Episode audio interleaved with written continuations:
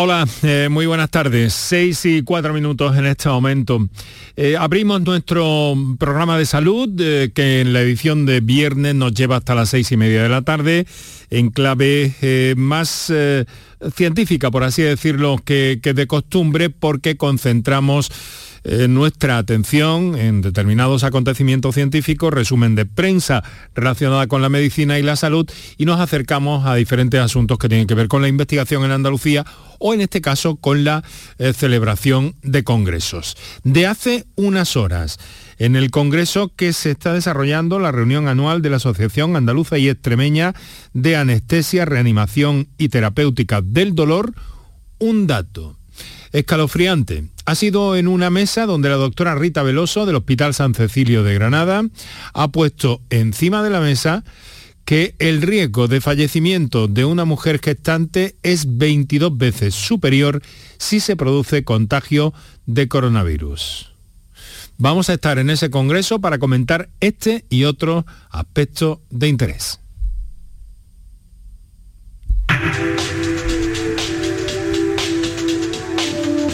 Canal Sur Radio te cuida. Por tu salud. Por tu salud con Enrique Jesús Moreno. Ha sido, como les digo, la doctora Rita Veloso hace unos minutos prácticamente del Hospital San Cecilio de Granada que ha alertado de ese incremento de la mortalidad en embarazadas desde la irrupción del coronavirus. El llamamiento de las autoridades eh, viene eh, continuamente eh, mm, haciendo esa llamada de, de atención a las mujeres embarazadas en este sentido. Y todavía sigue siendo objetivo un buen número de población. Bien, en el programa de hoy vamos a acercarnos a todo eso. En un instante vamos a repasar cuáles son los datos básicos y fundamentales de la pandemia a día de hoy para ir tomando buena nota e intentar entre todos seguir manteniendo vivas y activas las medidas de prevención, de autoprevención y en este caso el uso de mascarillas. Eh, sigue siendo algo importantísimo como continuamente ponen de manifiesto los especialistas que pasan por este programa. Bueno, vamos a repasar muy rápidamente los datos de la pandemia a día de hoy. Y hay que hacerlo porque continúa la curva ascendente de la tasa de COVID en nuestra tierra. Ha subido hoy otros dos puntos, por lo que se sitúa en 42,2 casos por cada 100.000 habitantes. Los contagios registrados 439.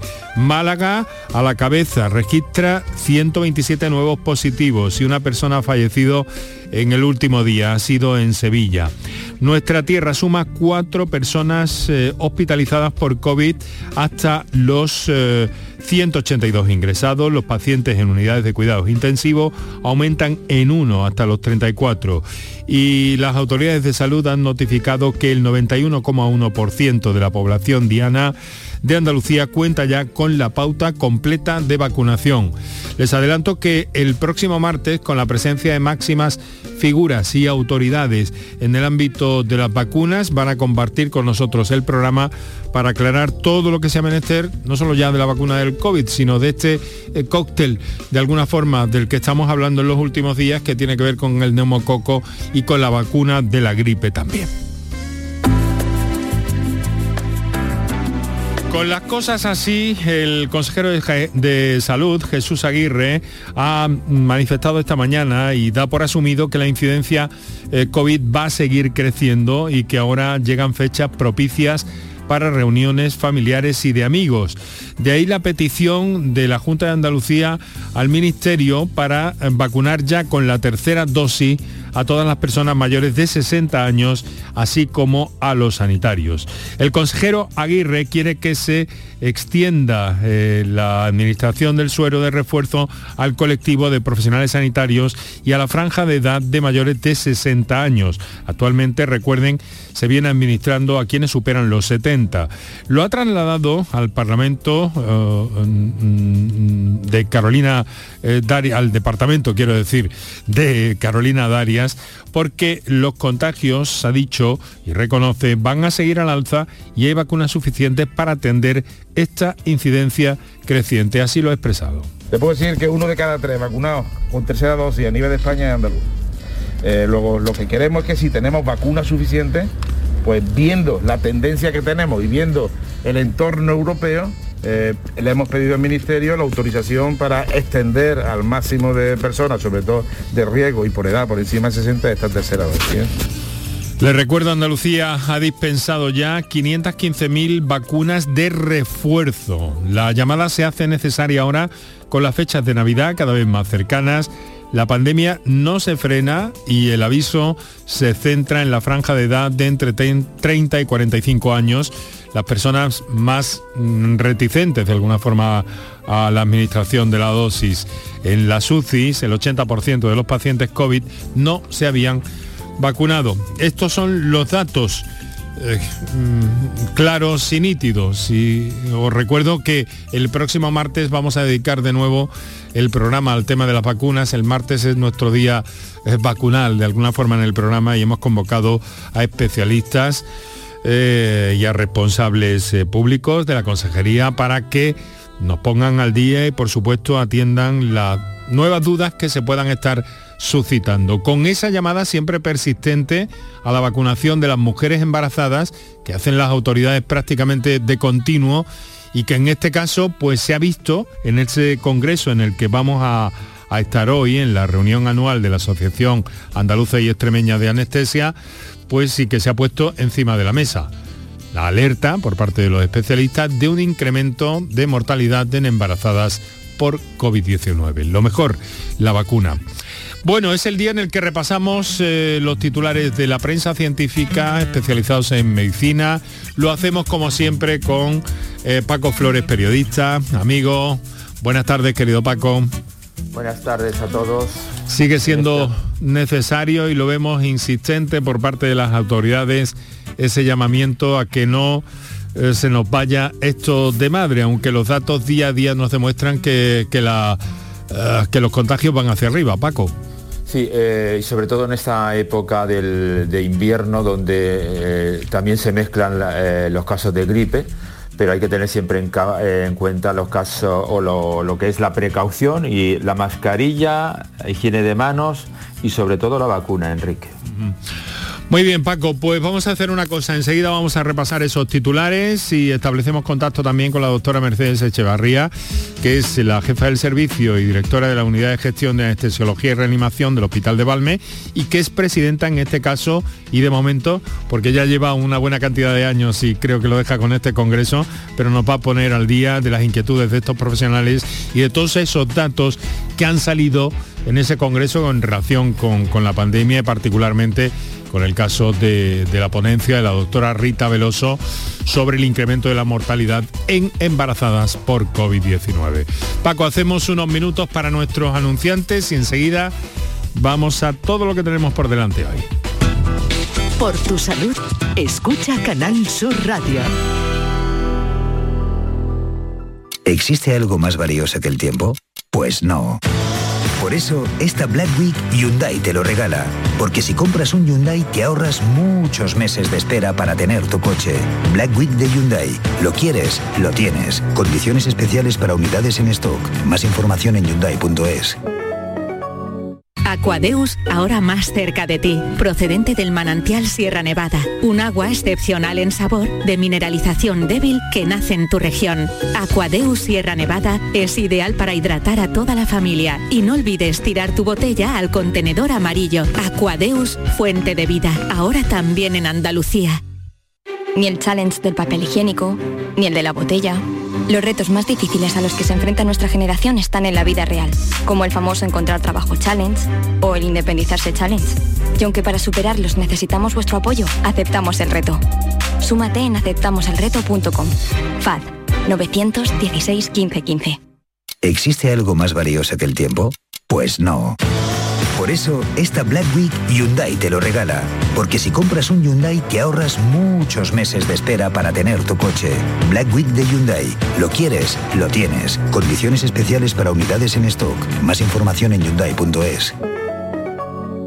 Disfruta todo el mes de noviembre del Black Friday de Social Energy y consigue tu tarjeta regalo de hasta 300 euros con tu solución fotovoltaica. Además ahorra hasta un 70% en tu factura de luz y aprovecha las subvenciones de Andalucía. Pide cita al 955 44 11 11 o en socialenergy.es. Solo primeras marcas y hasta 25 años de garantía. La revolución solar es Social Energy. Los romeros de Alanís, jamones y paletas ibéricas de bellota, los mejores embutidos de la Sierra Morena de Sevilla, de Alanís. Venta online, entra ahora en shop.losromerosdealanís.com y en 48 horas tendrás tu pedido en casa. ¡Qué frío que hace! ¿No conoces ilovebrico.com? La tienda online con mayor gama de calefacción y al mejor precio. Estufas de gas, chimeneas eléctricas, radiadores, emisores de bajo consumo, toalleros eléctricos, convectores. Además ofrecen productos de fabricación nacional para dar apoyo a los negocios locales. Vale, ahora mismo entro. ilovebrico.com. ilovebrico.com, tu tienda online para calefacción y bricolaje. ¿Existe algo más valioso que el tiempo? Pues no. Por eso, esta Black Week Hyundai te lo regala. Porque si compras un Hyundai te ahorras muchos meses de espera para tener tu coche. Black Week de Hyundai. Lo quieres, lo tienes. Condiciones especiales para unidades en stock. Más información en hyundai.es. Medicina, prevención, calidad de vida. Por tu salud en Canal Sur Radio.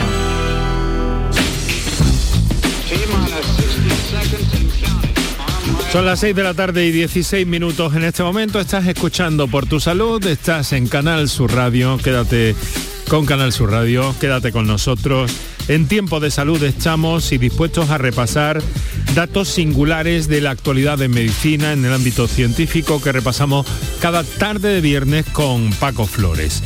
Paco, eh, desde luego un hallazgo oh, singular, ¿no? Pero que la ciencia tiende a saberlo todo, tiende a querer saberlo todo y algunas veces se llega a las verdades profundas de muchas cosas. Por ejemplo, de por qué somos cada vez más altos los, eh, el género humano y la pubertad cada vez se produce de forma más temprana. A ver, ¿qué es lo que Pues está sí, pasando? Enrique. Enrique, básicamente los científicos saben desde hace tiempo que las personas con dietas adecuadas y acceso suficiente y estable a la comida crecen más y maduran más rápidamente. Un nuevo estudio dirigido por investigadores de la Universidad de Cambridge arroja luz sobre este proceso de crecimiento. Han descubierto que tenemos un receptor cerebral que provoca que cada vez seamos más altos y la pubertad empiece más temprano. A este receptor le han llamado MC3R y ya se sabe que es el nexo crucial ante la comida y el desarrollo sexual y el crecimiento. Caramba. Que ¿Cómo funciona, Enrique? Este eh, receptor le dice al cuerpo que estamos bien,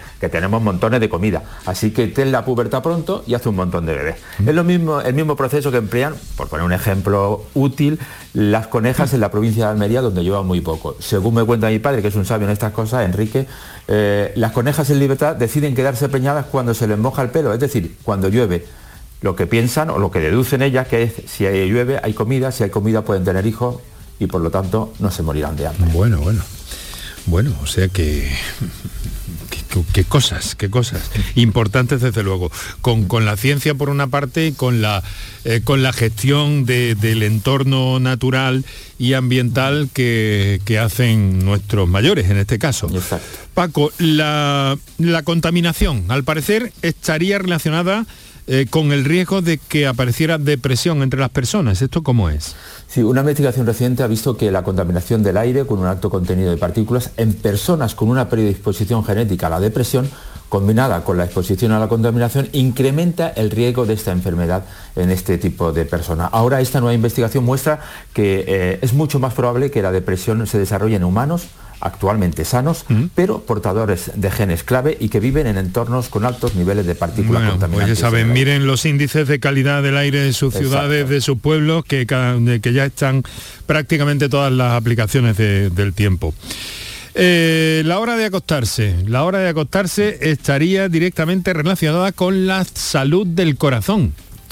Según un estudio que se publica esta semana en el European Health eh, Journal, irse a dormir entre las 10 de la noche y las 11 se asocia a un menor riesgo de desarrollar una enfermedad cardíaca. La causa, nuestro reloj interno. El cuerpo tiene un reloj interno de 24 horas, llamado ritmo circadiano, que ayuda a regular el funcionamiento físico y mental. Si los hallazgos se confirman en otros estudios, el horario para dormir y la higiene básica del sueño podrían ser un objetivo de salud pública de bajo costo, Enrique, para reducir el riesgo de la enfermedad cardíaca. Seguimos avanzando en la ciencia, en el conocimiento y una dieta antiinflamatoria, ahora veríamos al menos por encima qué, eh, en qué consistiría esto, pero puede ser la mejor opción para la salud cognitiva, para evitar el deterioro cognitivo. Exacto, a medida que las personas envejecemos aumenta la inflamación del sistema inmunológico, lo que daña nuestras células. Un nuevo estudio muestra que las personas que consumen eh, una dieta antiinflamatoria tienen menor riesgo de desarrollar demencia.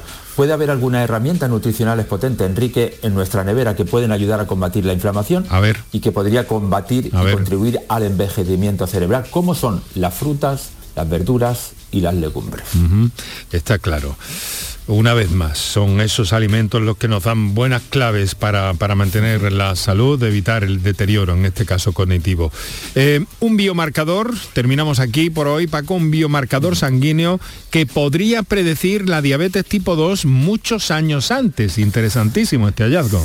Sí, un estudio dirigido por la Universidad de Landa en Suecia ha identificado una proteína en la sangre que podía predecir la diabetes de tipo 2 hasta 19 años antes de la aparición de la enfermedad. La detección temprana del riesgo de, diabetes tipo 2 antes de los síntomas podría ayudar a minimizar las complicaciones de salud relacionadas con la diabetes. El objetivo de la herramienta es proporcionar un simple análisis de sangre para detectar este tipo de diabetes. Enrique, la diabetes de tipo 2 es una epidemia mundial cada vez mayor, ya que el 6% de la población mundial padece esta enfermedad. Y que está muy relacionada con la obesidad. La próxima semana, Paco, como sabe, se desarrolla el Congreso de la Sociedad Española para el Estudio de la Obesidad. Eh, la diabetes nos ha ocupado también esta semana, tenemos que poner mucho el acento ahí, pero no podemos perder de vista de ninguna manera otros asuntos y en este caso el viernes en el que nos acercamos a asuntos relacionados con la investigación o con los encuentros científicos como es el caso en Andalucía. La Asociación Andaluza Extremeña de Anestesiología y Reanimación está desarrollando hasta mañana, si no me equivoco, en Sevilla su 65 65 encuentro eh, anual. Se dan cita eh, más de 300 anestesistas de todo el territorio nacional, aunque principalmente de Andalucía y Extremadura. Y para hablar de la anestesia, del papel que juega en la salud de las personas, y hemos eh, querido invitar a la actual presidenta de esta asociación y del comité que organiza este encuentro científico. Paco, preséntanos a la doctora Mercedes Echevarría.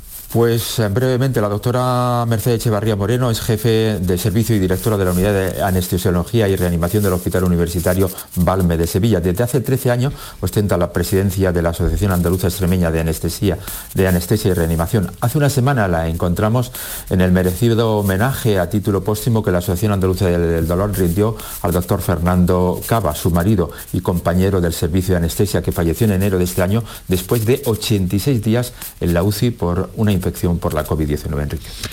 Doctora, muy buenas tardes. Eh, bienvenida al programa de Canal Sur Radio por tu salud. Eh, muy buenas tardes, digo, y bienvenida. Muchas gracias, muy buenas tardes y muchas gracias por invitarnos. Doctora, tiene... hablo en nombre de todos. Eso es. Tienen ustedes como lema en este encuentro 66 reunión anual ya, 65, perdón, eh, un lema avanzando firme y seguro en este Congreso. ¿Por qué han elegido, mm, mm, cuál es eh, el motivo de haber elegido ese avanzando firme y seguro? Bueno, pues el lema viene un poco porque lo que está diciendo es avanzar siguiendo en lo que estamos haciendo, en nuestra asistencia, en nuestros conocimientos, habilidades, etcétera, pues seguir hacia adelante. Y firme y seguro viene de, eh, dado el firme porque estamos seguros de lo que estamos haciendo, eh, porque bueno, mm, tenemos ciertas dificultades en ciertos entornos, y estamos seguros de lo que estamos haciendo y sobre todo lo de seguro porque nosotros, nuestra marca de identidad es la seguridad. El anestesiólogo mm, trabaja día a día con el lema de actitud, actividad hecho seguro. Entonces de ahí viene el firme y seguro. Es un lema que además lo hizo el doctor Cava, mi marido que falleció. como hemos reseñado. Mire, eh, doctora, claro, esto tiene que ver con nuevos fármacos, sin duda, ¿no? Mm, no, no tanto, porque la verdad que en anestesia no está teniendo grandes avances en nuevos fármacos, los que tenemos son muy seguros, son bastante seguros y la investigación de un nuevo fármaco, un nuevo anestésico es muy costosa y muy larga y no tenemos grandes avances. Tenemos muchos avances ah. en lo que es la monitorización en la monitorización, que es fundamental la monitorización de los pacientes, ¿no? Y saber los signos clínicos que están teniendo durante un proceso eh, quirúrgico. Y ahí además está avanzando, aparte de poder monitorizar cosas que hace igual 10 años eh, eran impensables o pensábamos que no íbamos a poder saber qué era lo que estaba pasándole al paciente, eh, mm, se está consiguiendo con algo muy importante, que es ser menos invasiva, menos iatrogénica, genera menos daño el tipo de monitorización que tenemos hoy día. ¿no? Por tanto, hay novedades en, en esa especialidad, claro. Y por ejemplo, eh, tenemos en este momento eh, que se está lleva investigando mucho, mucho tiempo la monitorización del dolor intraoperatorio durante, durante el acto quirúrgico, ¿no? Saber cuánto le está doliendo al paciente y si tenemos que subir o bajar nuestra dosificación de analgésicos intraoperatorios, ¿no? Y ha visto, se está investigando durante mucho tiempo, pero eh, en los últimos dos, tres años es donde se está produciendo el contar con diferentes monitorizaciones que de alguna u otra manera están midiendo el dolor intraoperatorio. Y eso es muy importante porque podemos quedarnos con una infradosificación que no es bueno o con una super, supradosificación. Con el ajuste en definitiva. Exactamente.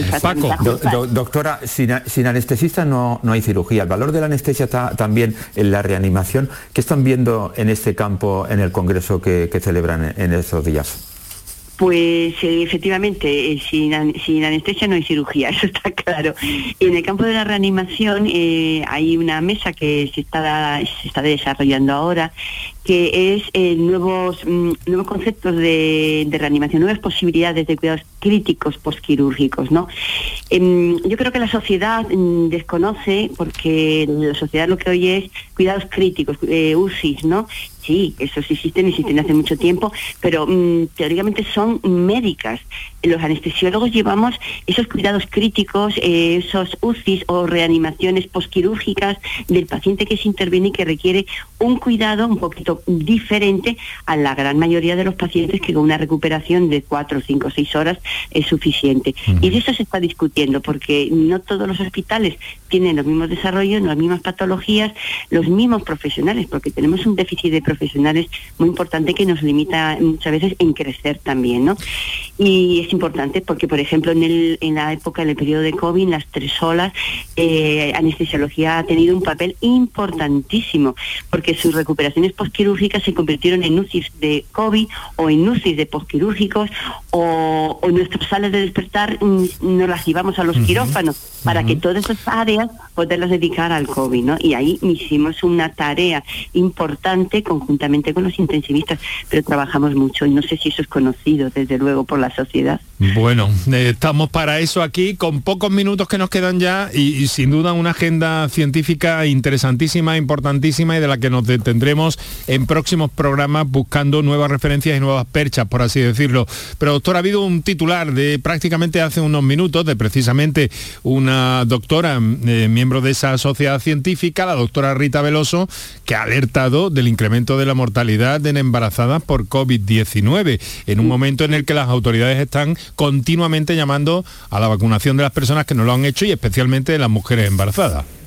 Efectivamente, efectivamente, que se ha cuatriplicado, es que no es ninguna tontería, ¿no? Y a nosotros nos ha sorprendido porque en la primera ola no tuvimos ese impacto, no tuvimos, no tuvimos mortalidad en la embarazada, pero en la segunda ola empezó a aparecer y bueno, mm, eh, ha, sido un tema que ha preocupado a la científica, a los, a los profesionales, ¿no? Porque Mm, se sentían como, mm, se hablaba en un principio como que si había cierto grado de inmunidad y esa inmunidad no ha existido porque se han muerto, han muerto mm. cuatro veces las muertes que hay, que, que la embarazo y, la maternidad conlleva a, un cierto grado de mortalidad que se desconoce, que existe, pero que se ha cuatriplicado. Que eso es importante, sí. La doctora Veloso habla de 22 veces superior en este escenario tras la COVID-19. Eh, doctora, le quiero agradecer mucho, tenemos segundos ya y tenemos que dejarlo aquí. Le quiero agradecer mucho que nos haya hecho un hueco en esa agenda científica del Congreso, la presidencia que usted ha asumido durante años y que, eh, bueno, pues eh, deja ahora, ¿no? Para concentrarse en, tu, en su tarea asistencial en su hospital, en el hospital de Valme, ¿verdad, doctora? Para mí ha sido un honor, ha sido un honor.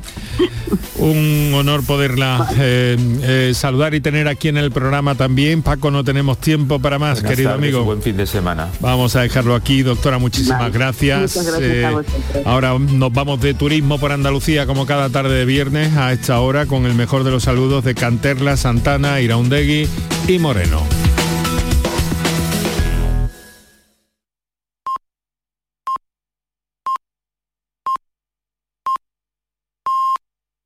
Tu gente, tu radio está aquí. Quédate en Canal Sur Radio,